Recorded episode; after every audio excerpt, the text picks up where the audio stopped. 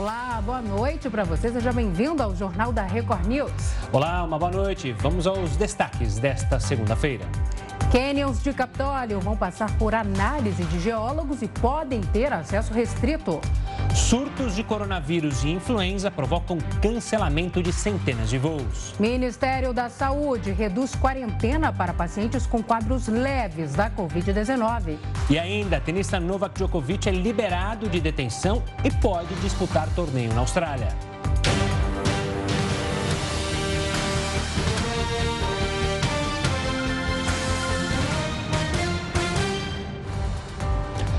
Centenas de voos domésticos e internacionais foram cancelados em meio ao avanço da Covid-19 e da influenza. A Latam anunciou o cancelamento de ao menos 111 voos. Já a Azul disse que 10% das operações foram canceladas. O surto de Covid-19 de influenza atinge os tripulantes das companhias aéreas. Na capital paulista, a situação tem mudado o cronograma do aeroporto de Guarulhos. Pelo menos cinco voos para Buenos Aires foram cancelados nesta manhã. Já em Congonhas, outros 19 devem ser remarcados. o PROCON pediu explicações né, e providências para as companhias para que os clientes não sejam prejudicados com tantos cancelamentos. E olha, o Ministério da Saúde reduziu o isolamento para pessoas infectadas pela Covid-19. Vamos agora até Brasília conversar com o repórter Clébio Cavagnoli, que tem mais informações para a gente sobre este assunto. Oi, Clébio, boa noite para você.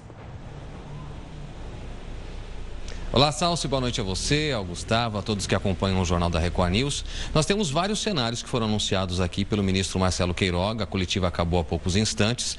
O primeiro cenário é que o isolamento, de modo geral, passa para cinco dias no mínimo. Cinco dias para quem tiver é, o resultado, portanto, negativo e estiver assintomático, e esse resultado vale tanto para o teste PCR quanto para aquele de antígeno, e ainda, claro, não tiver febre, pelo menos nas últimas 24 horas, sem uso de analgésicos.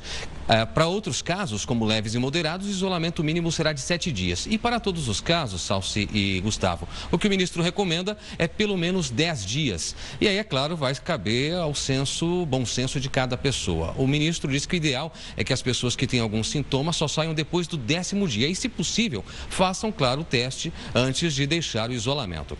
Outra coisa importante que o ministro falou foi sobre a testagem. Há aí um objetivo, e ele tem chamado a atenção de governadores e prefeitos para que estados e municípios façam uma testagem em grande número para ter uma ideia se realmente a Omicron, a Omicron né, está trazendo um número maior de mortes, além, é claro, dos casos que a gente sabe que aliada ao H3N2 tem já surtido um efeito e até congestionado o sistema de saúde em algumas cidades. Essa preocupação também, Gustavo e Salsi, com a questão de leitos, foi externada pelo ministro. Disse que nós temos capacidade imediata para dobrar o número de leitos de UTI, se for o caso. O Brasil já fez isso isso no passado, né? O ministro deixou claro que de 23 mil nós passamos para 43 mil leitos de unidade de terapia intensiva em todo o país. E, se necessário, se a Omicron de fato levar a um aumento inesperado de casos e eventualmente superlotar hospitais, há a possibilidade de dobrar para mais de 80 mil leitos. Outra questão importante que foi falada aqui foi sobre o autoteste, não é? Ah, o Ministério da Saúde pediu uma opinião à Anvisa, Agência Nacional de Vigilância Sanitária, sobre eventualmente liberar a compra de testes que as pessoas podem pegar na farmácia, adquirir na farmácia e fazer esse teste em casa. Isso deve ser é, aprovado, a Anvisa já se mostrou favorável, segundo Marcelo Queiroga, e agora depende de uma resolução daqui do Ministério da Saúde. Ele disse que não há previsão ainda, isso deve ser estudado pelos técnicos, mas o Ministério vê com bons olhos. O que não deve acontecer, Salsi Gustavo e a você, nosso telespectador, é a liberação disso e distribuição disso por meio do SUS. Não será uma política de saúde pública, porque não há como controlar. O ministro disse muito claramente que não há como saber por exemplo, se for feita uma distribuição, se as pessoas fizeram um teste, que resultado que deu, o que é possível saber a partir do momento que se adquire esse tipo de análise nas farmácias. Eu volto com vocês, Gustavo, Salsi. Obrigado pelas informações, Cléber. Um forte abraço. Vamos agora com a opinião do comentarista Augusto Nunes. Boa noite, Augusto. Boa noite a você que nos acompanha. 26 anos depois da primeira tentativa, ocorrida no governo de Fernando Henrique Cardoso, a privatização da Eletrobras, enfim, está perto de ser consumada. Já aprovada pelo Congresso, faltam apenas o endosso do Tribunal de Contas da União, que examina os detalhes dos contratos, e o aval da Assembleia dos principais acionistas. Feito isso, ainda neste primeiro semestre de 2022, o controle do velho e perdulário mamute estatal será transferido para a iniciativa privada. Hoje, a Eletrobras abriga uma multidão de 12 mil funcionários. A média salarial alcança 11 mil reais por mês. Diretores executivos embolsam um milhão de reais por ano, sem contar o vistoso buquê de benefícios. Os 60 bilhões de reais que o governo espera arrecadar serão investidos em carências do setor de infraestrutura. Os pagadores de impostos serão dispensados de continuar bancando prejuízos de bom tamanho. E a histórica incompetência da Eletrobras logo será sanada pelos novos administradores do sistema de energia elétrica. Obrigado, Augusto. 22 milhões de trabalhadores devem receber o abono salarial do PIS/PASEP a partir de fevereiro. O benefício deve injetar mais de 19 bilhões de reais na economia. Os pagamentos serão feitos entre 8 de fevereiro e 31 de março, de acordo com a ordem de aniversário dos beneficiados. Moradores de regiões em situação de emergência por causa das chuvas receberão no primeiro dia, independente da data do nascimento. Os trabalhadores poderão consultar se têm direito ao benefício a partir de 1 de fevereiro. No próximo bloco, a gente traz as últimas informações sobre a tragédia de Capitólio e a situação da barragem em Pará de Minas. Não saia daí, o Jornal da Record News volta já. O Jornal da Record News já está de volta. O presidente Jair Bolsonaro disse que ficou surpreso com a nota publicada pelo diretor-presidente da Anvisa. O presidente voltou a questionar supostos interesses da agência sobre a vacinação de crianças de 5 a 11 anos, mas disse que não acusou ninguém de corrupção. Bolsonaro ainda se disse surpreso e classificou a carta de Barra Torres como agressiva. No documento, o chefe da Anvisa cobrou Bolsonaro a abrir investigações para apurar as suspeitas de corrupção na agência ou se retratar. E o Banco Central planeja um Bitcoin brasileiro. Enquanto isso não ocorre, o que vale são as notas e as moedinhas de troco. Assunto para ele, que está de volta. Heroto Barbeiro, seja muito bem-vindo. Um feliz 2022 para você de volta aqui no Jornal da Record News, depois desse breve período de descanso. Seja bem-vindo e explica para a gente: é possível saber quanto de dinheiro circula no Brasil? Quantas moedinhas e notas estão rolando por aí? Olá, um abraço a vocês e a todo o pessoal que nos acompanha aqui todo dia. Olha, Gustavo, o interessante é o seguinte: uh, praticamente, se a gente voltar na história, a gente aprende que as moedas apareceram muito tempo antes de Cristo nascer. Moeda está sempre ligada à economia. Mas agora está acontecendo um fenômeno exatamente o contrário. A moeda, o papel moeda e a moedinha, aquela do tio Patinha, lembra dela ou não? Essa daí que a gente está mostrando, as moedas estão em fase de substituição. Por quê? Elas estão passando a chamar moeda digital. Ou seja, não vai ser mais nem de papel e nem de metal. Ela vai ser de bits e bytes. O exemplo maior do mundo, todo mundo acompanha, acompanha já sabe, é o Bitcoin. E o Banco Central Brasileiro diz que em breve nós vamos ter um Bitcoin também aqui no Brasil. Mas, por enquanto, se você somar toda essa grana que nós estamos mostrando, todo o dinheiro que tiver no país, nós chegamos a 370 bilhões de reais notas e moedinha. Você vai dizer, muito é pouco? Olha, para ter uma ideia, esse volume é o mais baixo desde 1994, quando começou o Plano Real. Então está encolhendo a moeda no Brasil. Por quais razões? Primeira razão, fundamental, é o advento do PIX. Com o PIX, as pessoas estão usando menos moeda. A pessoa já está usando menos moeda com cartão de crédito, com cartão de débito. E agora, com o PIX, então, o volume de moedas caiu bastante, caiu muito mesmo. E as pessoas até se julgam mais seguras e não andar com, com muita grana no bolso. Porque você tem o Pix, você paga com o Pix e você não tem necessidade, de, por exemplo, de ir no banco. Outra coisa que caiu, saque em agência bancária, do caixa eletrônico, também caiu bastante. E do jeito que vai indo, em breve ele vai acabar também desaparecendo, porque vai ser tudo digital. Até nós já contamos aqui, já está em vigor, o fato de você poder tirar, por exemplo, dinheiro numa loja Você vai na loja, diz quanto é que a minha conta aí é, são 100 reais, eu vou tirar 150, vou te passar 150 no Pix, você me devolve 50 reais. E eu ponho 50 reais no bolso, porque eu não preciso necessariamente ir ao banco. Agora, uma coisa curiosa é o seguinte: curiosa é que muita gente com a pandemia também não pôs o dinheiro no banco. Sabe aquele, aquele, aquele hábito, a gente brincava com isso, guardar dinheiro debaixo do colchão? É, o colchão bank. Colchão bank. Era. Então, para não ter que ir no banco por causa da, da epidemia, então muitas pessoas seguraram o dinheiro. Então, a moeda começou a não circular. Mas tem uma curiosidade aqui que é o seguinte: a maior quantidade de moeda, de moedinha, moedinha que circula no Brasil, é a moedinha de 10 centavos. Vocês já viram aquela moedinha de 10 centavos? Aquela amarelinha assim, bonitinha, Sim. douradinha? Pois é. Existem 750 milhões de moedinhas de 10 centavos circulando no nosso país. E o problema é o seguinte: moeda você perde, moeda cai no chão, você não sabe onde colocou a moeda. É, é? E, no entanto, quando alguém passa na rua e te pede alguma coisa, você fala, tem uma moedinha para mim aí, e você fica procurando no bolso e tal uma moedinha para dar para uma pessoa. Então, eu acho que são coisas interessantes que estão mudando na economia. Desde que as moedas apareceram, né, como eu disse, há muito tempo antes de nascimento de Cristo, agora elas estão em fase de encolhimento. E é possível que num futuro próximo, vocês vão, vão ver isso aí, a moeda vai ser totalmente em bits e bytes e não mais em papel e em metal como é até agora. Heroto, e o duro quando você fala moedinha é cada vez mais moedinhazinha, né? Porque 10 centavos há anos atrás valia alguma coisa. Hoje em dia, 10 centavos é tão pouco que a gente nem liga mais, muita gente deixa esquecido ali na gaveta. É algo, infelizmente, triste, né? Por causa da inflação, a desvalorização do real, os 10 centavos cada vez valem menos, né?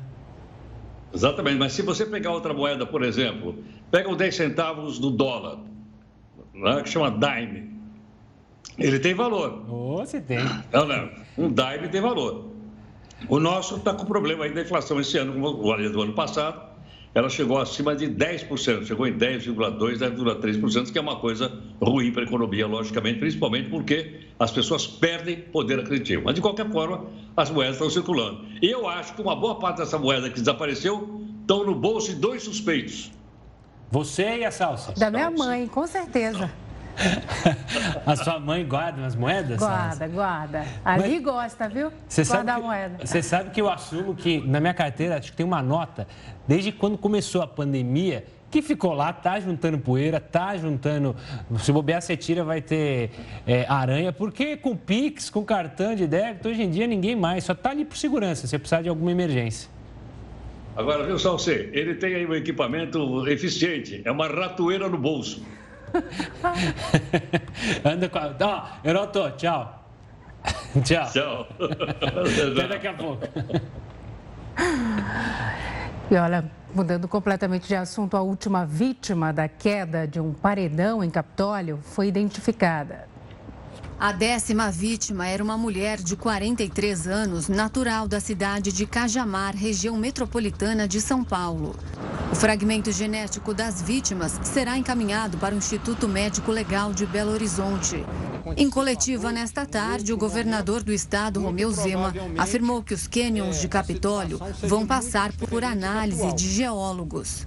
É algo que não sabemos, pode acontecer a cada 100 anos, a cada 500 anos, ninguém sabe, mas sabemos a partir de agora que é uma região sujeita a risco e que vai merecer análise técnica de geólogos, de pessoas que podem fazer uma análise e colocar ali um nível de risco aceitável ou não.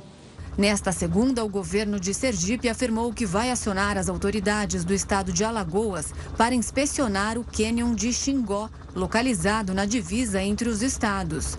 O local é um dos pontos turísticos mais visitados de Sergipe.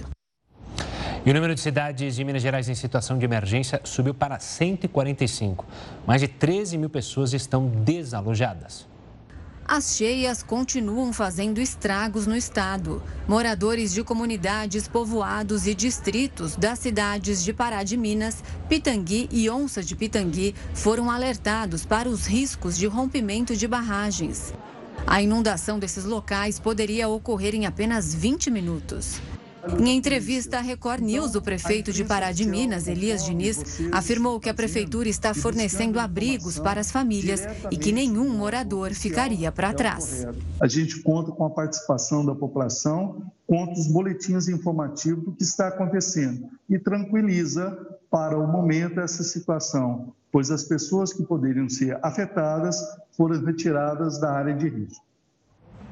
E ainda nesta edição você confere uma entrevista com o tenente Pedro Errara, do Corpo de Bombeiros, sobre a situação em Minas Gerais.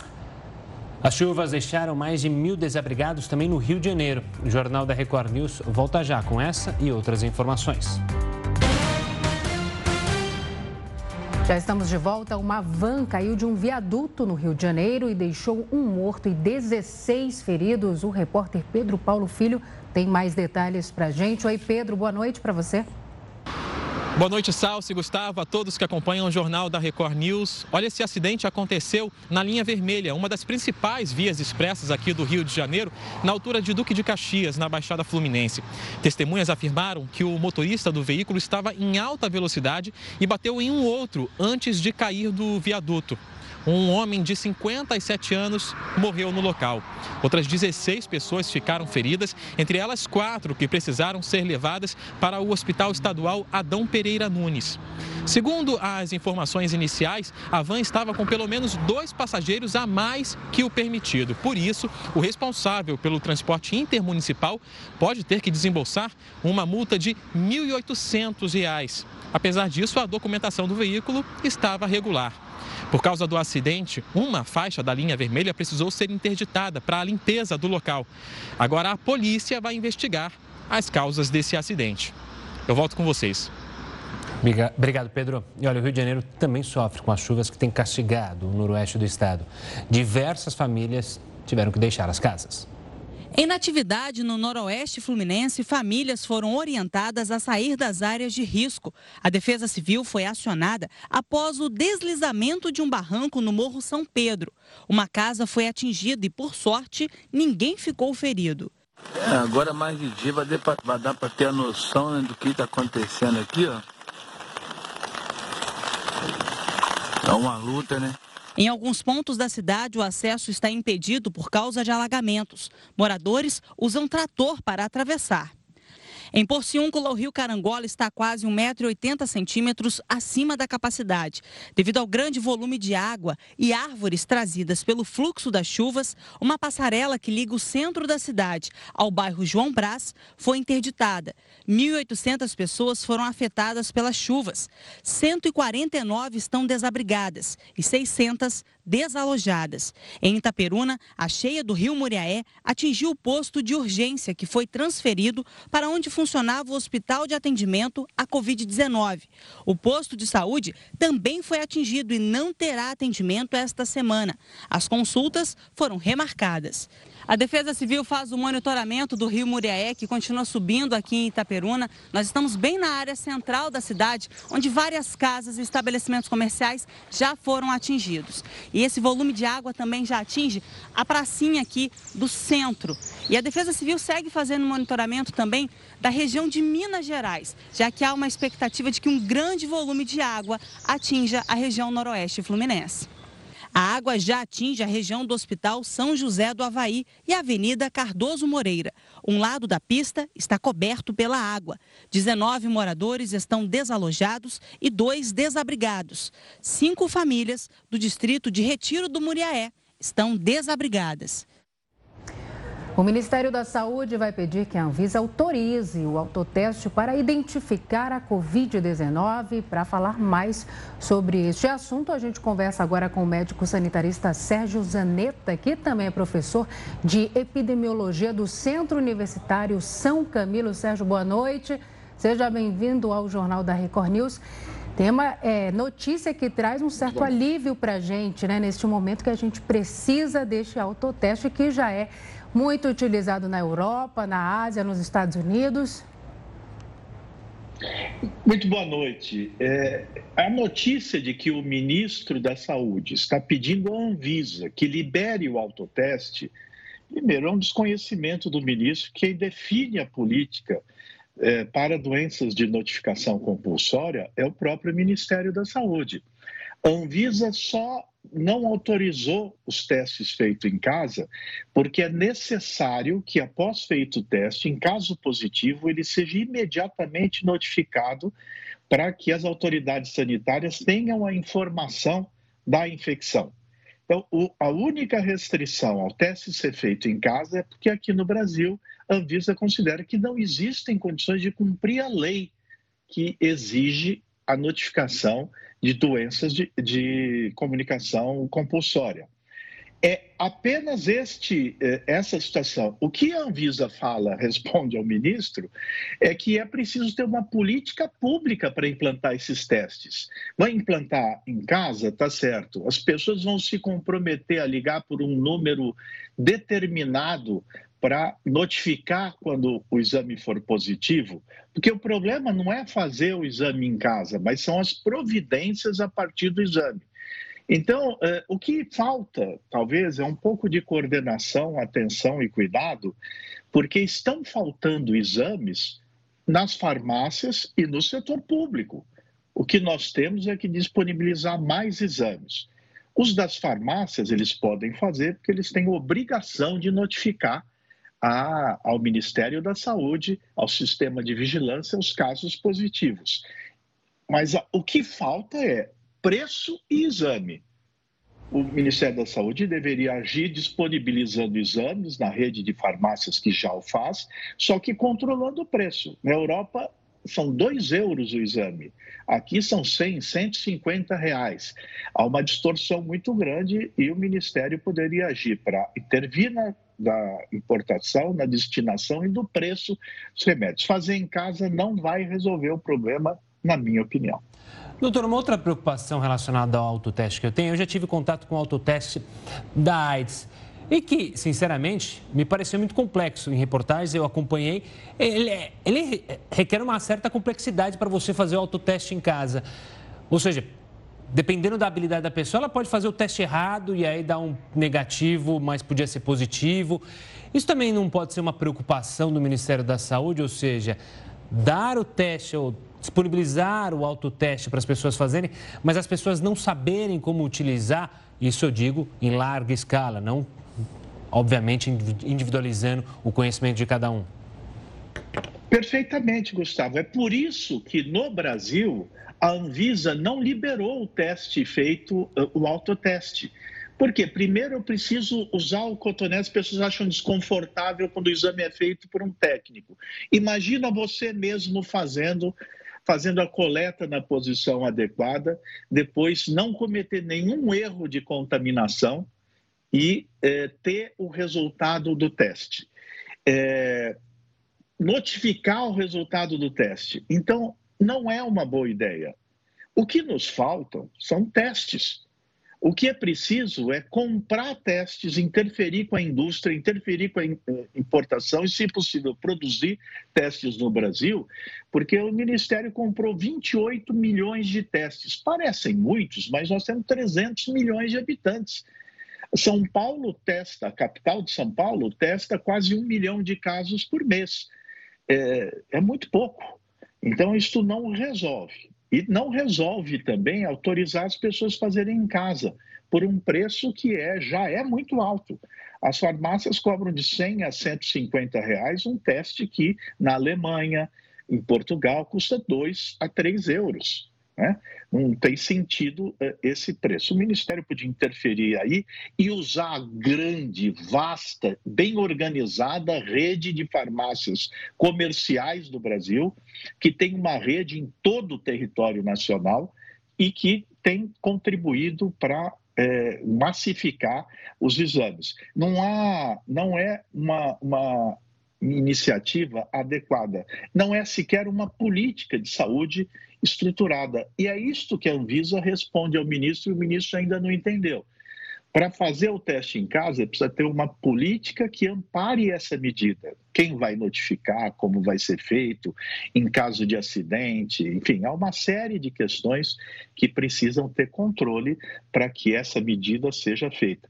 É, se vocês observar, há tutoriais de exames feitos em outros países na internet É relativamente simples, mas exige uma série de procedimentos controlados. Por isso, nós temos no Brasil 300, mais de 300 milhões de habitantes. É, perdão, é, é, é nós temos 200 e, e aumentando bastante, né? E, e 20 milhões de habitantes.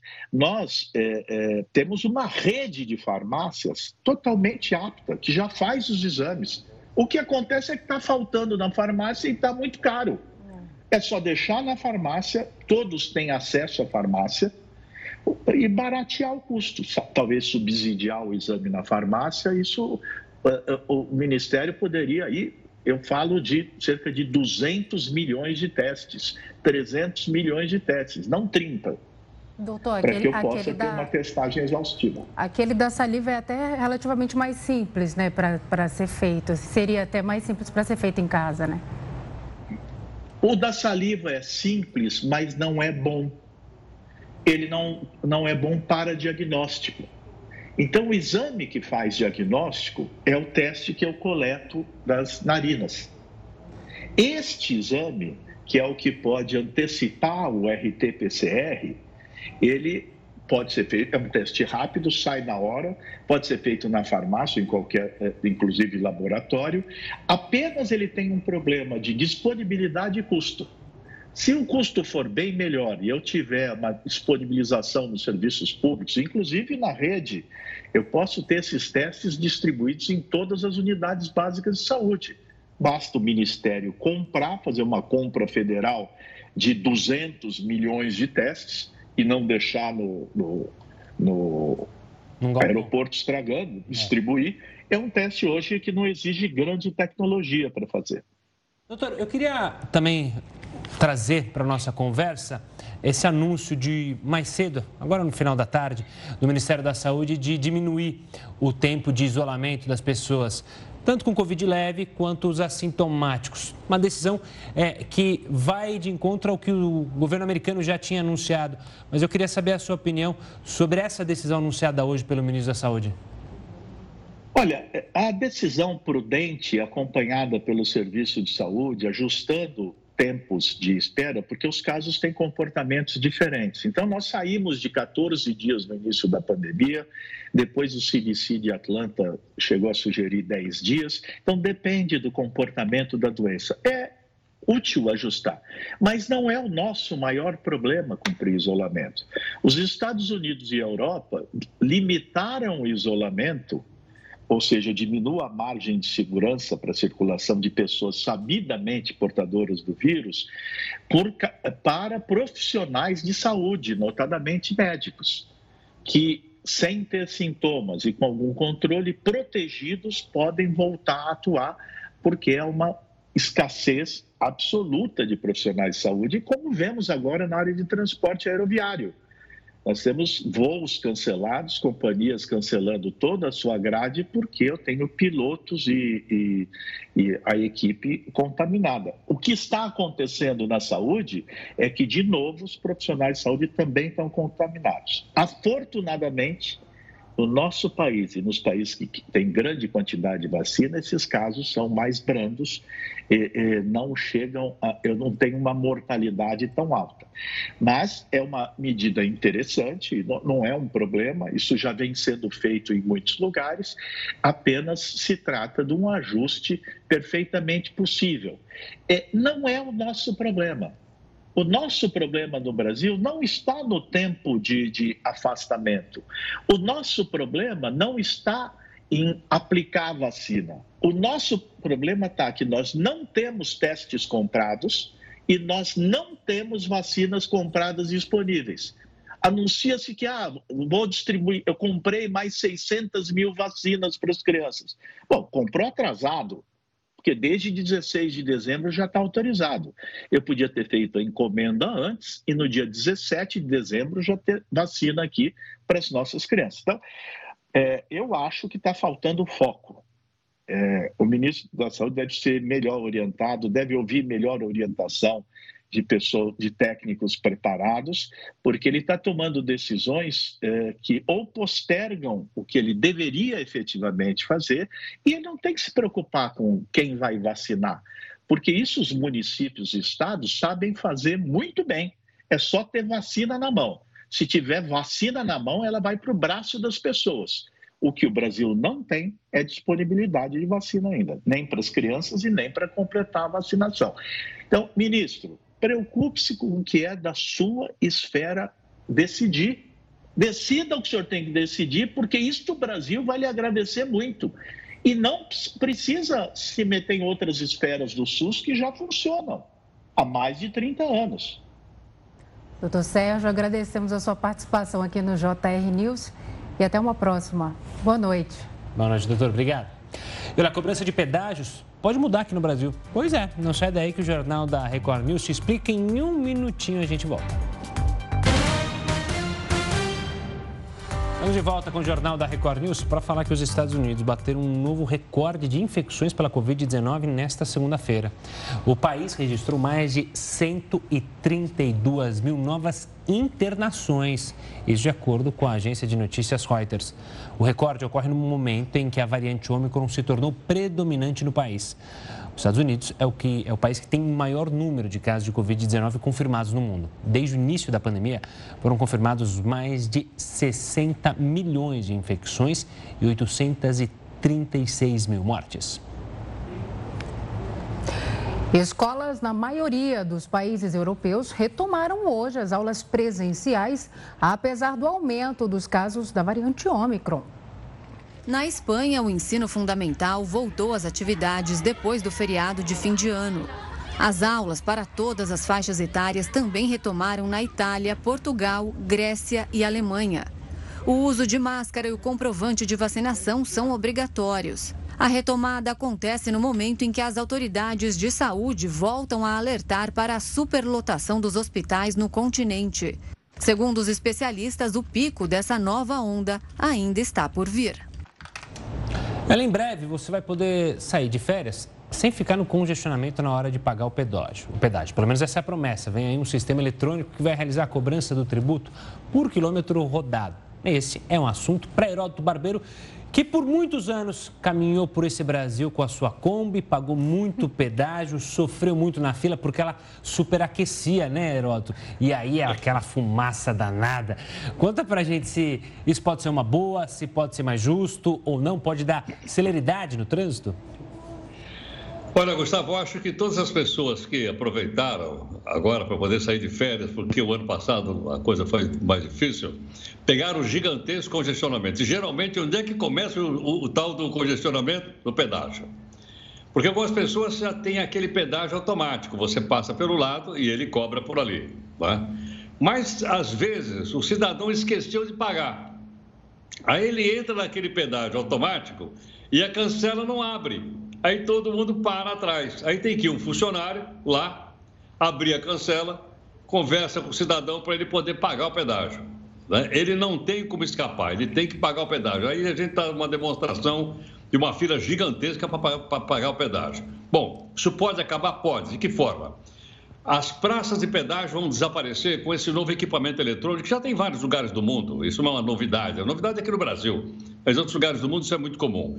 E que as pessoas então simplesmente passam o carro por ali e o carro é detectado e, consequentemente, você paga o pedágio. Você vai receber isso lá ou no seu cartão de crédito ou num, numa, num, num pagamento, um, um, alguma coisa te cobrando em casa. Só que tem um detalhe. O detalhe é o seguinte ele vai ler a placa do carro, ou vai ler um tag, um, um adesivozinho que você coloca no, no para-brisa. Mas aí é o seguinte: e se o cara não pagar? Chega no fim do mal do mês, eu não pago. E aí, eu vou continuar podendo passar ou não nas praças desse pedágio eletrônico? Essa é uma questão para ser resolvida. Outra, vocês já viram que tem pessoas que alteram as placas do carro? Ana, quantas vezes a gente já mostrou em reportagens aqui de pessoas que alteram a placa porque não querem ser multados, ou às vezes é até uma coisa mais grave. Mas se alterar, também vai ser difícil ah, fazer a leitura para poder mandar pagar ah, na casa do cidadão, para que ele possa pagar o pedágio. Mas o que é mais importante, Gustavo, é que você lembrou agora, é que a tarifa seria mais justa. Por que razão? Vai, vai diminuir o preço? Não, não vai. Hoje, se você andar 10 quilômetros de uma estrada e passar por um pedágio, você paga o pedágio que está estabelecido lá. Se você andar 90 quilômetros na mesma estrada, você paga a mesma coisa. Então, o cidadão que usou a estrada só 10 quilômetros paga tanto pedágio quanto uma pessoa que usou 90 quilômetros. Isso vai acabar com aquela história da pessoa trabalhar numa cidade e morar na outra, e às vezes ele anda um ou dois quilômetros da rodovia e ele paga o pedágio por inteiro. Ou então tem que haver um sistema de passar por fora do pedágio, que é uma complicação. Então isso vai acabar, porque logicamente a pessoa vai pagar por quilômetro rodado, que é um hábito, como eu disse, que já tem bastante no mundo inteiro e é provável até que a gente já tenha nas estradas privatizadas no Brasil, agora no primeiro trimestre desse ano. O que vai facilitar bastante, sem dúvida alguma, a burocracia, porque não tem jeito. Em tudo quanto é lugar do mundo, tem pedágio na estrada. E é também uma questão de ordem de justiça. Se eu não viajo, por que, que eu vou pagar para consertar a estrada? Claro. O pessoal que usa a estrada tem que pagar. Então, acho que essa é uma mudança interessante que vem por aí, mostrando mais uma vez que pelo que a gente está vendo aí, a tecnologia não para. Pois é. Você sabe, eu vou contar um segredo aqui é, que me envergonha muito, mas aconteceu comigo. Tenho a cabeça voada. Uma vez estava viajando, fui na cidade da minha então namorada, que hoje é esposa. Na hora de voltar, eu me dei conta que eu estava sem dinheiro. Fui passar no pedágio sem dinheiro. E aí aconteceu comigo o que acho que pouca gente sabe. Você vai embora sem pagar o pedágio, só que eles te dão uma notinha que você tem que ir lá depois no banco e pagar. E se não pagar é multa, né? Porque é evasão do pedágio. Mas aconteceu comigo. Não paguei o pedágio, você acredita, Orlando? Eu, eu, eu, não acredito não, eu não acredito não. Heroto, a gente se fala amanhã, tá bom? Que você tem seu pedágio para pagar aqui. Aqui, verdade. Até mais, querido. Até, Até mais. mais. Tchau, tchau. A cidade do Rio de Janeiro registrou um aumento no número de internações de pessoas que não se imunizaram ou que têm o esquema vacinal contra a Covid-19 incompleto. Só para você ter uma ideia, 11 pacientes que foram internados ontem não foram vacinados e dois tomaram apenas uma dose da vacina contra o coronavírus. Segundo o secretário municipal da Saúde, Daniel Sorans, a vacina Omicron se comporta de maneira diferente nas pessoas vacinadas e não vacinadas. E os casos graves de Covid-19 são muito raros em quem se imunizou. A gente estava falando de pedágio e PVA em São Paulo começou a vencer hoje e com novidades. Este ano, desconto em parcela única é de 9%. O número de parcelas foi estendido para 5%. Também há um desconto de 5% se o proprietário optar pelo parcelamento que começa a vencer no mês que vem. Apesar dessas facilidades, este ano o imposto pode pesar mais por causa da valorização dos veículos usados em 2021. As regras para os carros zero quilômetro são diferentes. Neste caso, o desconto é de apenas 3%. Outra novidade é que o governo paulista vai permitir que o pagamento do IPVA seja feito por cartão de crédito crédito. O prazo para o pagamento do imposto venceu hoje para veículos com placa final 1. O tenista Novak Djokovic poderá disputar o Aberto da Austrália. O Jornal da Record News volta já com os detalhes. Já estamos de volta para falar da exigência da apresentação do comprovante de vacina em eventos. Começou a valer hoje aqui em São Paulo. O passaporte será exigido para todos os eventos públicos e privados na capital paulista. O secretário municipal da Saúde, Edson Aparecido, afirmou que essa decisão vai permanecer enquanto os casos da variante Ômicron e da influenza continuarem aumentando. É possível comprovar a imunização pelo passaporte impresso, esse de papelzinho, ou através dos aplicativos Conect SUS, Poupa Tempo ou e-Saúde SP. Aplicativos que já voltaram a funcionar normalmente, ainda bem, né? 600 mil doses da vacina contra a Covid-19 para crianças serão antecipadas. O ministro da Saúde, Marcelo Queiroga, afirmou hoje que 600 mil doses da vacina contra a Covid-19 para crianças entre 5 e 11 anos vão chegar antes do previsto. Segundo o ministro, a Pfizer vai antecipar a entrega de um lote de imunizantes. A primeira remessa de doses, com cerca de um terço do total, vai chegar nesta quinta-feira e o restante nos dias 20 e 27 de janeiro. O Instituto Nacional de Controle de Qualidade em Saúde vai avaliar os imunizantes antes de serem enviados às cidades e aos estados. A previsão é que a vacinação infantil comece na segunda quinzena de janeiro. Queiroga também falou sobre os leitos de terapia intensiva. No pico da pandemia, foram disponibilizados 43 mil leitos de UTI. Se necessário, eles poderão ser reativados. Houve uma queda dos óbitos importantes da ordem de 90%. Naturalmente, houve é, uma menor necessidade de leitos de UTI e os próprios estados e municípios pediram a sua desabilitação. Então, no pior cenário, nós temos uma capacidade de duplicar os leitos de terapia intensiva. Ainda sobre vacinação, a primeira dose de uma vacina brasileira contra o coronavírus será aplicada nesta semana. O procedimento faz parte da fase 1 do estudo clínico do imunizante e está marcado para esta quinta-feira em Salvador. A pesquisa feita por brasileiros e americanos é financiada pelo Ministério da Ciência, Tecnologia e Inovações. Nesta etapa, vão ser avaliadas a segurança e a eficiência da vacina, além da possível capacidade de causar efeitos colaterais. Segundo o governo, o imunizante possui um nível tecnológico comparável ao de vacinas como as da Moderna e da Pfizer. O Chile começou a vacinar a população com a quarta dose da vacina contra a Covid-19. A imunização com a quarta dose acontece após o aumento de casos no território chileno e também em países vizinhos, como a Argentina, Bolívia e o Peru. O reforço estava programado para fevereiro, mas foi antecipado. O presidente Sebastião Pinheira esteve no momento em que dois adultos com problemas de imunossupressão receberam mais uma dose contra a Covid-19 em um hospital de Santiago. Segundo o presidente, era necessário fazer tudo o que estivesse ao alcance do governo para proteger o país e a população. O Chile é o primeiro país da América Latina a oferecer a quarta dose da vacina. E uma falha em um aquecedor elétrico foi a causa do incêndio que matou 17 moradores de um prédio em Nova York, nos Estados Unidos. O fogo começou na manhã de ontem em um apartamento duplex no segundo e terceiro andar de um edifício localizado no bairro do Bronx. 17 pessoas morreram, entre elas crianças, e dezenas ficaram feridas. De acordo com o Corpo de Bombeiros, as lesões foram provocadas principalmente pela inalação da fumaça, que se alastrou por todos os andares do prédio. As vítimas foram encontradas nas escadas, muitas delas com parada cardíaca. O incêndio é considerado mais letal em 30 anos. Tragédia. O presidente da Rússia declarou que vai ajudar o Cazaquistão contra tentativas externas de intervenção.